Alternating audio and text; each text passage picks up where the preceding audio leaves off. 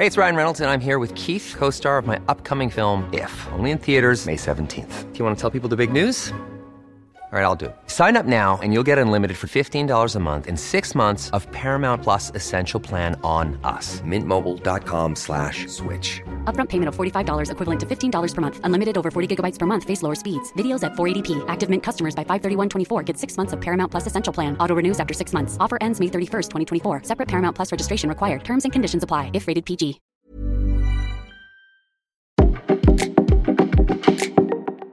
Bonjour, je suis Alexandre Marsat, rédacteur en chef du média Curieux.live.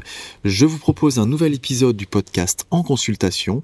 Aujourd'hui, je suis en consultation avec le docteur Kamila Kolenska, gynécologue et obstétricienne à l'unité d'aide médicale à la procréation de l'hôpital Tenon à Paris.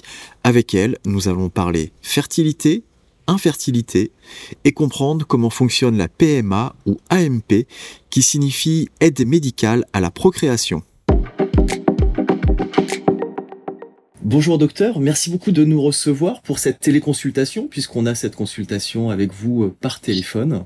Bonjour, euh, merci beaucoup de me donner l'opportunité de, parler justement de tout ce qui est fertilité et l'infertilité. Donc on, parle de, problèmes de, fertilité à partir du moment, pour résumer, où pendant un an sans protection, un couple n'a pas réussi à euh, avoir une grossesse si on devrait se euh, contenter uniquement de la définition de l'infertilité, c'est l'absence de grossesse depuis un an pendant les rapports sexuels non protégés. Et euh, donc l'infertilité, on peut la définir selon le contexte aussi. Euh, on peut on peut parler de l'infertilité beaucoup plus tôt en cas de pathologie exposant à l'infertilité. Et au bout d'un an, on réalise un bilan d'infertilité et ensuite ce bilan-là euh, permet éventuellement de se laisser un tout petit peu de temps avant de prendre en charge les patientes en AMP. Par contre, donc il y a encore une fois cette, différence pour les couples où il y a une évidente euh, raison d'infertilité, par exemple une patiente avec euh, une histoire de chirurgie au niveau des trompes ou un patient qui a eu euh, une chirurgie au niveau des testicules, ou souvent aussi chez les femmes un tout petit peu plus âgées, au-delà de 35-38 ans, on raccourcit ce délai à plus de 6 mois. ce qui veut dire aussi qu'avoir un problème de fertilité ne fait pas de nous une personne complètement infertile qui ne pourra jamais avoir d'enfant. Non, absolument, euh, absolument pas. Euh, l'infertilité, c'est des difficultés de concevoir et euh, donc des patientes à qui on, va prescrire les examens, chez qui on va explorer l'infertilité, peuvent quand même avoir une grossesse spontanée et ça arrive régulièrement. D'accord, très bien. Est-ce qu'on assiste à une hausse de ces problèmes de fertilité et pourquoi? Oui, il y a une hausse euh, progressive depuis euh, plusieurs années maintenant. Euh, il y a plusieurs facteurs qui influencent la fertilité. Le plus important est l'âge maternel. Donc avec l'avancement de l'âge maternel, il y a moins de chances de grossesse. Et actuellement en France, la moyenne à la première grossesse est autour de 34 ans. Pour ces femmes, l'âge diminue la qualité ovocytaire et dans ces cas-là, on peut se retrouver avec des problèmes d'absence de grossesse. Les autres facteurs, c'est les facteurs euh, environnementaux, le tabac, l'obésité, l'absence d'activité physique. Tous ces facteurs-là peuvent impacter les chances de grossesse. D'accord, alors pour prévenir ces problèmes de fertilité, est-ce qu'il y a des éléments à surveiller comme l'alimentation, l'exposition aux polluants, etc. Euh, absolument, il y a de plus en plus de euh, d'accent euh, mis sur euh, ces facteurs-là. Effectivement, c'est des facteurs sur lesquels on a la possibilité de jouer, on a la possibilité de les modifier. Il y a d'autres facteurs sur lesquels on peut absolument pas changer le pronostic. Et donc, tout ce qui concerne l'exposition aux polluants, à l'alimentation, à l'activité physique, aux toxiques, est vraiment un enjeu très, très important pour nous de plus en plus, euh, on parle dans les médias pour, pour améliorer la qualité de vie. Alors tout à l'heure, vous nous disiez que euh, ces problèmes de fertilité est liés aussi à l'âge euh, des grossesses qui sont de plus en plus euh, tardifs, 34 ans en moyenne aujourd'hui, ce qui veut dire que la fertilité est une question d'âge. On est plus fertile à quel âge? Le, maximum de fertilité se situe, alors on, a des données pas complètement euh, sûres à 100%, mais on a l'impression des études épidémiologiques et des études aussi au niveau de la qualité embryonnaire et euh, les risques d'anomalies chromosomiques, que cet âge se situe autour de 25 à 30 ans. Et après, à partir de 30 ans, la qualité ovocytaire commence à diminuer progressivement euh, pour vraiment accélérer la diminution de la qualité à partir de 35-38 ans. D'accord, donc ça baisse pour les femmes à partir de, de, 30 ans et, et passé 35, la baisse est encore plus forte. C'est valable aussi chez les hommes? C'est valable chez les hommes, mais beaucoup plus tardivement. D'accord, on est sur quel, sur quel âge à peu près pour les hommes? On n'a pas vraiment de chiffres exacts, c'est des choses encore assez nouveaux et en exploration. Jusqu'il n'y a pas longtemps, on disait qu'il n'y avait absolument pas d'impact de l'âge paternel sur la qualité spermatique et la qualité euh, embryonnaire. Maintenant, on sait que c'est pas du tout vrai. Je dirais que ça se situerait plutôt autour de 40 à 50 ans. D'accord, très bien. Un peu plus vieux pour les hommes.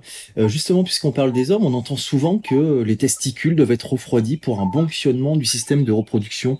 Est-ce que c'est vrai? Qu'en est-il? C'est complètement vrai. Pour euh, une petite anecdote, il existe euh, un moyen de contraception qui n'est pas complètement commercialisé, mais ça montre juste à quel point ça peut vraiment, euh, la, chaleur peut aggraver la production de spermatozoïdes. Donc, exposition à la chaleur pendant plusieurs heures sur 24 heures, pendant une durée de trois mois, rend complètement azosperme. Azospermie, c'est quand il n'y a absolument aucun spermatozoïde vu dans, dans l'examen de sperme au microscope. Et donc cette fabrication de sperme, euh, comme d'ailleurs pour les ovocytes, euh, c'est un processus assez long. Et à partir du moment où les premiers spermatozoïdes commencent à être euh, fabriqués et jusqu'au moment où ils sont éjaculés, il y a à peu près trois mois qui passent. Et donc pendant ces trois mois, tout ce qui a pu influencer leur fabrication peut les rendre impropres à la fécondation. Et donc effectivement, l'exposition à la chaleur peut détruire complètement la spermatogénèse, la production de sperme. D'accord. Est-ce qu'il existe des médicaments pour les hommes comme pour les femmes pour soigner les problèmes de fertilité? Alors, les médicaments pour améliorer la qualité des gamètes à proprement parler. À jour d'aujourd'hui, il n'y a pas de produit magique euh, qu'on pourrait donner à tout le monde et on verrait euh, tout de suite une amélioration et, des effets spectaculaires. Et donc, euh, il existe des techniques de PMA, mais ces techniques-là, leur but n'est pas du tout d'améliorer le matériel génétique et la qualité embryonnaire, ovocytaire, spermatique. Leur but, c'est de rapprocher les spermatozoïdes, les ovocytes, les faire rencontrer. Et donc, grâce à ça, euh, on a plus de chances de voir une grossesse apparaître, mais sans jouer sur la qualité euh, embryonnaire à proprement parler. D'accord, on parlera tout à l'heure de la PMA. Finalement, la PMA, ça va permettre d'améliorer les chances d'avoir une grossesse. Pour rester sur cette problématique de fertilité, ça veut dire qu'on ne peut pas guérir d'un problème de fertilité? C'est beaucoup plus complexe que ça. Alors, il y a certaines pathologies qui mènent vers euh, une infertilité qu'on peut essayer de soigner, notamment chez l'homme, une exposition aux toxiques. Donc, on peut essayer d'améliorer la qualité spermatique en arrêtant l'exposition aux toxiques ou à la chaleur, comme on avait dit tout à l'heure. Euh, chez la femme, par exemple, il existe des problèmes au niveau des trompes. Donc les trompes, c'est des petits conduits, des petits tuyaux qui mènent des ovaires vers l'utérus et c'est là où le rencontre entre les spermatozoïdes et les ovocytes se fait. Et donc parfois, ces tuyaux sont bouchés tout simplement. On peut essayer de les réparer. Ça peut restaurer la fertilité euh, naturelle. Par contre, il y a d'autres situations où effectivement, on n'a pas de possibilité d'améliorer autrement que en passant par la PMA. D'accord, très bien. C'est-à-dire que en, dehors des, médicaments, donc on, entend que il n'en existe pas aujourd'hui. Est-ce que il y a des méthodes, des, euh, des conseils presque que vous pourriez donner pour booster sa fertilité? J'insisterai euh, toujours sur l'arrêt de toxiques, l'arrêt de tabac, l'arrêt de d'alcool euh, excessivement. Euh, je parle pas d'alcool euh, occasionnellement de temps en temps avec des amis, mais effectivement régulièrement. Euh, et tout ce qui est les toxiques, l'obésité, l'activité physique, encore une fois, c'est vraiment des choses qui peuvent complètement radicalement changer le pronostic de fertilité et aussi d'ailleurs la fertilité en PMA. D'accord, c'est-à-dire que finalement avoir une bonne hygiène de vie servira aussi à avoir une bonne fertilité et ça peut améliorer, même si on a une mauvaise fertilité, ça peut améliorer la fertilité d'avoir une bonne hygiène de vie. Absolument. D'accord. Alors, euh, quand un couple ne peut pas avoir d'enfants, on s'est souvent tourné vers la femme euh, tous ces siècles derniers et peut-être encore aujourd'hui. Mais quelle est la proportion de troubles de la fertilité entre les femmes et les hommes? On pense qu'il y a à peu près 40% de couples chez qui euh, les deux facteurs sont présents. Il y a un facteur masculin et un facteur féminin. Dont 30%, ça pourrait concerner que la femme et dont 30% que l'homme. Après, globalement, il faut se dire que quand on voit en face de nous un couple infertile, ça reste un couple. C'est pas plus euh, la patiente ou plus le patient qui présente des problèmes de fertilité. C'est vraiment le couple qu'il faut prendre en charge entièrement. D'accord, très bien. Alors là, évidemment, on va rentrer dans la PMA, qu'on appelle maintenant euh, l'AMP, l'aide médicale à, la procréation. Je, rappelle pour nos auditeurs et nos auditrices donc que vous êtes euh, euh, médecin à l'unité d'aide médicale à, la procréation à, à l'hôpital Tenon à Paris. Qu'est-ce qui va se passer en fait quand un couple ne peut pas avoir d'enfant? C'est à ce moment-là que vous intervenez. On va parler de, PMA ou d'AMP. On parlait de PMA auparavant, maintenant on, parle d'AMP, c'est la même chose. On a l'impression que cette aide médicale à la procréation, avec les débats actuels, vient juste d'apparaître. Pourtant, cette aide à la procréation est, ancienne. De quand date-t-elle et quelles ont été les, les principales dates de progression de cette aide-là à la procréation? Alors, effectivement, c'est pas quelque chose de très récent. Il y a des constantes amélioration en termes de prise en charge en PMA. Et donc ces, ces techniques-là ont été développées dans les années euh, fin euh, des années 70. Euh, avec la première naissance euh, euh, d'un enfant éprouvette qui était assez médiatisé dans les années 80 ces progrès effectivement continuent à être visibles et donc c'est particulièrement on en parle depuis trois ans parce qu'il y a eu des gros changements concernant la prise en charge des femmes euh, actuellement. D'accord, donc cette aide médicale à la procréation euh, pour nos auditeurs et auditrices, dès qu'on parle du bébé éprouvette, on est déjà en fait rentré dans l'aide médicale à la procréation, l'AMP ou la PMA. Aujourd'hui, 50 ans après, quels sont les différents types d'aide médicale à la procréation? On peut prendre en charge les couples déjà sur le plan euh, hygiène de vie, nutrition, etc. Ça permet dans certains cas euh, restaurer les problèmes de fertilité, mais c'est pas encore la prise en charge en AMP à proprement parler. Quand on parle de l'AMP, c'est vraiment des traitements qu'on va prescrire dans le but de stimuler l'ovulation et euh, pour réaliser soit une insémination intra-utérine, soit une fécondation in vitro. Euh, l'insémination intra-utérine, c'est tout simplement euh, le fait de déposer les spermatozoïdes dans l'utérus de la patiente, de la femme. Et donc ces spermatozoïdes vont aller dans les troncs et vont, aller rencontrer euh, l'ovocyte pour le féconder et tout se passe, le reste se passe complètement naturellement en fécondation in vitro, on crée une euh, super ovulation, on va dire. On va essayer de faire grossir plusieurs follicules. L'objectif est autour de 10 à 15 follicules au niveau des ovaires. Les follicules, c'est les petites poches qui contiennent euh, l'ovocyte, l'œuf. Et donc, ces follicules-là, ils vont grandir sous effet des hormones qu'on va injecter euh, avec des stylos euh, sous la peau, comme pour l'insuline, euh, pour les personnes diabétiques, hein, c'est le même principe. Et donc, euh, on va aller chercher dans ces poches le fameux œuf qu'on va faire rencontrer au laboratoire euh, avec les spermatozoïdes. Et ensuite, on va voir les premières étapes de développement d'embryon. Donc, pour l'instant, à ce stade-là, d'abord, c'est une, petite cellule qui va ensuite créer un amas de cellules. Et ensuite, cet amas de cellules, on transfère, on le met directement dans l'utérus de la patiente. Donc ça, c'est ce qu'on appelle la fameuse FIV, la fécondation in vitro. Est-ce qu'il existe d'autres techniques? Certains couples où la qualité de sperme est vraiment très perturbée, euh, on peut décider de choisir un spermatozoïde qui nous paraît le plus joli au microscope et au lieu de le laisser au contact avec l'ovocyte, on peut l'injecter directement à l'intérieur de l'ovocyte. Tout le reste pour la femme se passe exactement de la même manière que pour la fille. Il y a les mêmes piqûres pendant une dizaine, quinzaine de jours pour faire grossir ces follicules. Ensuite, on récupère les ovocytes et par la suite, on injecte le spermatozoïde à l'intérieur. Et donc cette technique-là, elle s'appelle ICSI, c'est l'injection de spermatozoïdes dans la cytoplasme de l'ovocyte. D'accord, très bien. Est-ce qu'il existe des restrictions de poids ou de santé pour accéder à la PMA alors, selon l'agence de biomédecine, qui est l'organisme le plus important euh, qui contrôle tout ce qu'on fait en PMA actuellement en France, il faut que les deux membres du couple, si c'est si un couple ou la, la, femme qu'on prend en charge, euh, soient en bonne santé.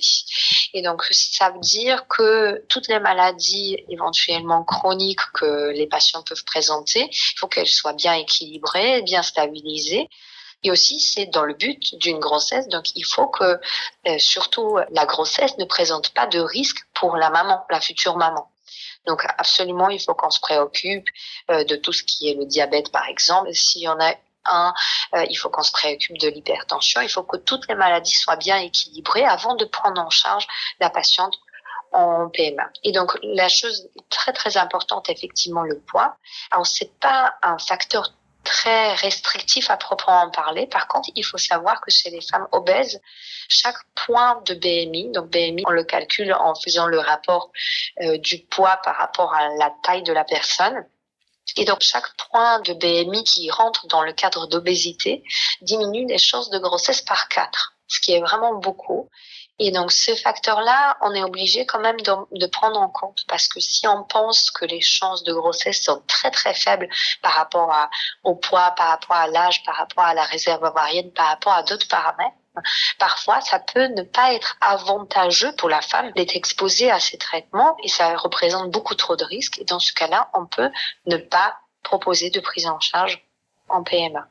Et donc, concernant aussi l'obésité, il faut savoir que derrière aussi, la femme qui a une obésité, elle va être enceinte. Et donc, il ne faut pas que cette obésité crée des problèmes pendant les grossesses, parce que pendant la grossesse, il y a plus de risques chez les femmes obèses de complications obstétricales, notamment de retard de croissance, même de mort fœtale in utero. Donc, tout ça, il faut qu'on prenne en compte en, en proposant les traitements chez ces femmes. D'accord. Est-ce qu'il y a d'autres critères euh, particuliers pour pouvoir bénéficier de, de, cette aide? Qui peut en bénéficier en fait de l'aide médicale à la procréation? Il y a des limites d'âge. Donc en France actuellement, on ne peut pas prendre en charge les femmes à partir de l'âge de 43 ans. C'est-à-dire qu'une femme qui a eu son 43e anniversaire, elle ne peut plus bénéficier d'une stimulation ovarienne en vue de la procréation médicalement assistée. Par contre, il y a certaines situations où cet âge-là peut être un peu étendu à 45 ans. Euh, notamment dans le cas de préservation d'utilisation des embryons ou des gamètes déjà conservés préalablement, où on n'a plus besoin d'induire une ovulation et d'aller chercher les, les gamètes, donc jusqu'à 45 ans dans ce cas-là. Vous parlez là des ovocytes ou des spermatozoïdes qui ont été congelés, c'est ça? Exactement. Ou des embryons aussi. Parfois, ça arrive quand on prend en charge un couple qui aura, par exemple, un enfant à l'âge de 41 ans. Et de la même tentative, il reste encore des embryons congelés. Donc, ils peuvent arriver, ils peuvent venir dans le centre jusqu'à 45 ans pour pouvoir avoir le transfert d'embryons congelés. Et euh, par contre, concernant l'âge de l'homme, c'est 60 ans. Donc peu importe la technique, jusqu'à 60 ans, on peut les prendre. Ah oui, encore une fois, l'homme va bénéficier d'un délai plus long. Alors maintenant qu'on a vu les critères pour bénéficier de la PMA, comment ça va se passer pour un couple? Quel va être le parcours en fait de PMA Souvent on dit qu'il est long, difficile. Est-ce que c'est le cas? Est-ce que c'est long? Comment ça se passe? Oui. Oui, alors le parcours, il est très dépendant des centres. Chaque centre est organisé un tout petit peu différemment et surtout la situation de chaque couple est différente. Et donc, à partir du moment où le couple arrive en consultation, il faut savoir que selon les centres aussi, les délais pour avoir ce premier rendez-vous, enfin, ça peut être de l'ordre de 3 à 6 mois. Parfois, il y a même plus d'attente. Et donc, à partir de ce moment-là, les couples sont vus en consultation. On vérifie si tous les examens ont bien été faits, parce que ce qu'il faut savoir, c'est qu'il faut s'assurer qu'il n'y a pas d'autres causes d'infertilité qui pourraient être cachées qu'on n'a pas vues. Donc il faut toujours que le bilan soit complètement euh, fait en entier. Parfois, ça arrive que les hommes, par exemple, ils disent mais moi j'ai déjà deux enfants, par exemple, d'une autre union, j'ai pas envie de faire de spermogramme. C'est pas possible. Il faut toujours s'assurer que tout a été vérifié, qu'on se retrouve pas le jour J avec un gros problème qui pourrait nous empêcher d'aller euh, jusqu'au bout des traitements. Et dans ce cas-là, après la vérification du dossier, on complète éventuellement les examens. Parfois, ça arrive qu'on découvre, hein, par exemple, à l'échographie, euh, un polype. C'est un bourgeon au niveau de la cavité de l'utérus qui pourrait empêcher l'embryon de s'implanter. Dans ce cas-là, il faut retirer ce bourgeon. Donc, ça peut rallonger la durée de prise en charge. en général, selon les centres aussi, à partir du moment où le couple a déjà fait tous les examens et tout a été bien mis en place, entre deux à six mois, on propose la prise en charge pour commencer les injections et les injections durent à peu près 10 à 15 jours.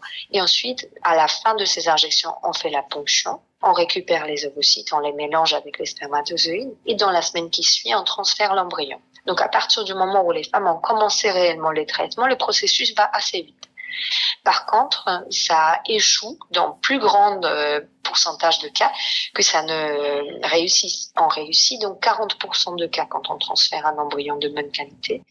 Et donc 60% de couples là, se retrouvent dans une situation, il faut tout recommencer. D'accord, ça marche pas à tous les coups, parce qu'on a l'impression que les techniques sont très développées, très précises évidemment, mais ça marche pas à, tous les coups. Quelles sont les chances de réussite et pendant combien de temps on peut tester? Alors, selon les techniques, donc euh, si on pense à cette technique un tout petit peu moins sophistiquée, donc l'insémination, les chances de grossesse par cycle d'insémination sont de l'ordre de 15 à 20% euh, et donc pour l'insémination, selon la sécurité sociale, parce que en France on a cette chance d'avoir des, des traitements remboursés par la sécurité sociale, la sécurité sociale rembourse jusqu'à six tentatives d'insémination. Et euh, en concernant la fécondation in vitro, donc il faut savoir que dans le processus, donc il y a certaines femmes qui vont commencer les piqûres pour stimuler les ovaires, mais il y a environ 10 à 15% de femmes qui n'iront pas jusqu'à la ponction parce que la stimulation ne va pas se passer comme on voulait, parce que les follicules vont pas répondre suffisamment bien ou parce qu'il peut y avoir d'autres problèmes. Et donc, parmi celles qui arrivent jusqu'à la ponction, il y a à peu près 80% d'entre elles qui auront un embryon, au moins un embryon transférable de bonne qualité. Et parmi ces femmes chez qui on aura un embryon transférable, les chances de grossesse sont selon les centres aussi, selon les, les conditions dans lesquelles on transfère, selon les pathologies de la patiente, entre grosso modo 30 et 40% de chances de grossesse. Et après, parfois, ça arrive effectivement qu'une fécondation in vitro va mener à l'obtention de plusieurs embryons. Et dans ce cas-là, on n'est pas obligé de refaire les traitements de stimulation et de ponction. Et dans ce cas-là, on peut tout simplement transférer les embryons restants. Et à chaque fois, on se retrouve à peu près dans les mêmes euh, pourcentages de chances de grossesse. Moi, je parle de grossesse entre 30, 30 et 40 D'accord. Alors, si je comprends bien, quand même, par rapport à ce que vous nous avez expliqué, ça va être beaucoup plus compliqué pour la femme que pour l'homme. Pour la femme, euh, va y avoir toute une série de piqûres pour euh, développer les, follicules, une ponction, puis euh, après la réimplantation de l'embryon, là où l'homme, pour résumer, va euh, faire une sorte de, de don de spermatozoïdes. C'est bien ça C'est beaucoup plus compliqué pour la femme? Oui, généralement, chez la grande majorité des couples, effectivement, pour la femme, les traitements sont beaucoup plus lourds que pour l'homme. Par contre, il arrive parfois que euh, chez l'homme, on n'a pas de spermatozoïdes dans le sperme, et dans ce cas-là, on peut essayer d'aller les chercher aussi dans les testicules. Donc ça nécessite une opération. Ça arrive assez rarement, mais ça peut effectivement être nécessaire de le faire. Donc parfois, selon les situations, euh, ça peut être aussi lourd aussi pour les hommes. D'accord, très bien. Est-ce que c'est douloureux, ces différentes techniques de PMA C'est pas très douloureux dans le sens où on propose toujours une anesthésie. Euh, une anesthésie locale ou une anesthésie générale. Donc ça, c'est pour la ponction. La stimulation en soi ne fait pas mal. Les produits, en général, c'est des produits qu'on injecte avec des toutes petites aiguilles sous-cutanées, donc vraiment sous la peau. C'est comparable aux injections de l'insuline, encore une fois, pour les personnes diabétiques. Donc l'injection en soi n'est pas n'est pas très douloureuse. Il y a un produit parfois qui peut irriter un tout petit peu la, sous la peau, mais globalement, c'est pas cette partie-là la plus gênante. La partie la plus douloureuse, c'est effectivement le moment de la ponction. D'accord. Est-ce qu'il peut y avoir des effets secondaires? Oui, il peut y avoir des effets secondaires qui, pour nous, sont considérés comme euh, banaux, mais pour la patiente, parfois, ça peut être assez lourd, notamment la fatigue. Il y a beaucoup de patientes qui peuvent être fatiguées et donc, selon le contexte, cette fatigue peut être euh, assez handicapante. Euh, surtout pour nous, les complications les plus redoutables euh, dont nous, on craint toujours en faisant une fécondation in vitro, c'est des accidents euh, thromboemboliques, donc des caillots qui se forment dans les veines, qui peuvent migrer jusqu'au poumon en bouchant les vaisseaux des poumons. Ça, ça arrive très, très, très rarement, mais ça arrive. Et donc, nous, on est très... très précautionneux quand on examine les patientes, quand on fait l'interrogatoire pour bien dépister ces patientes-là qui pourraient avoir un risque de formation de ces caillots. Et après, deux grands risques en lien avec la ponction, c'est les risques d'infection et les risques d'hémorragie. D'accord. On entend souvent que la hausse des grossesses gémellaires, c'est-à-dire des jumeaux, est liée à la PMA. Est-ce vrai et pourquoi? Euh, C'était le cas. C'était vraiment euh, le cas dans le passé où ça nous arrivait de transférer plusieurs embryons à la fois. Maintenant, la politique, généralement, dans le monde entier, c'est de transférer un seul embryon à la fois. Et dans ce cas-là, on se resitue dans les mêmes risques de grossesse gémellaire, où un embryon peut se diviser en deux, donner des vrais jumeaux, mais ce risque reste assez faible. Et là, actuellement, on a atteint à peu près les, les taux dans la population générale de l'ordre de 3% de jumeaux. D'accord, très bien. Alors, on a compris que ce parcours peut être euh, long, où il faut attendre déjà de pouvoir euh, rentrer dans le, parcours, qu'il y a différentes étapes. Est-ce qu'il y a un impact psychologique pour les personnes qui ont recours à la PMA oui, effectivement, il peut y avoir un impact psychologique et donc euh, ça arrive très très souvent que le couple ne résiste pas à ces difficultés qu'ils peuvent rencontrer pendant le parcours. Dans une petite euh, étude qui a été menée euh, par une sage-femme dans notre service, elle a interrogé des femmes qui attendaient des bébés suite à la PMA. Il s'est avéré que tous les couples qui ont été interrogés ont interrompu leur relation au moins pendant six mois, ce qui montre que c'est vraiment un processus assez compliqué. Et ça peut créer des tensions au sein des couples. D'accord, donc des ressorts psychologiques très très importants. Est-ce qu'on peut faire don d'ovocytes et de sperme si on est fertile? Sans aucun problème de fertilité pour les personnes qui ont des problèmes et comment ça, ça se passe? Oui, tout à fait. On peut faire le don de vos sites et des spermatozoïdes. Donc c'est exactement le même principe euh, que pour une fécondation in vitro en réalité. Euh, donc on prend euh, des traitements, des piqûres pour les femmes pendant une dizaine, quinzaine de jours.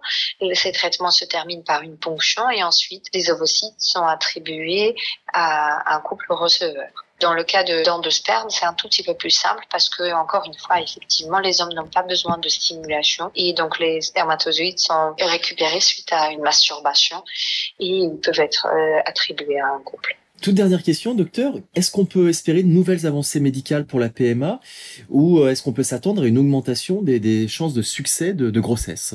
Il y a beaucoup beaucoup de travaux qui sont faits euh, et sur le plan clinique, donc ça veut dire avec les patients, et sur le plan fondamental, donc vraiment au laboratoire où on regarde quelles sont les interactions, quels sont les processus qui sont euh, impliqués dans la fabrication des ovocytes, des spermatozoïdes ou, ou la fabrication de l'embryon. Donc sûrement il y aura beaucoup beaucoup d'avancées dans des années à venir. Euh, il n'y aura, je pense pas, de gros changements très très vite parce que ces travaux nécessitent énormément de recherche.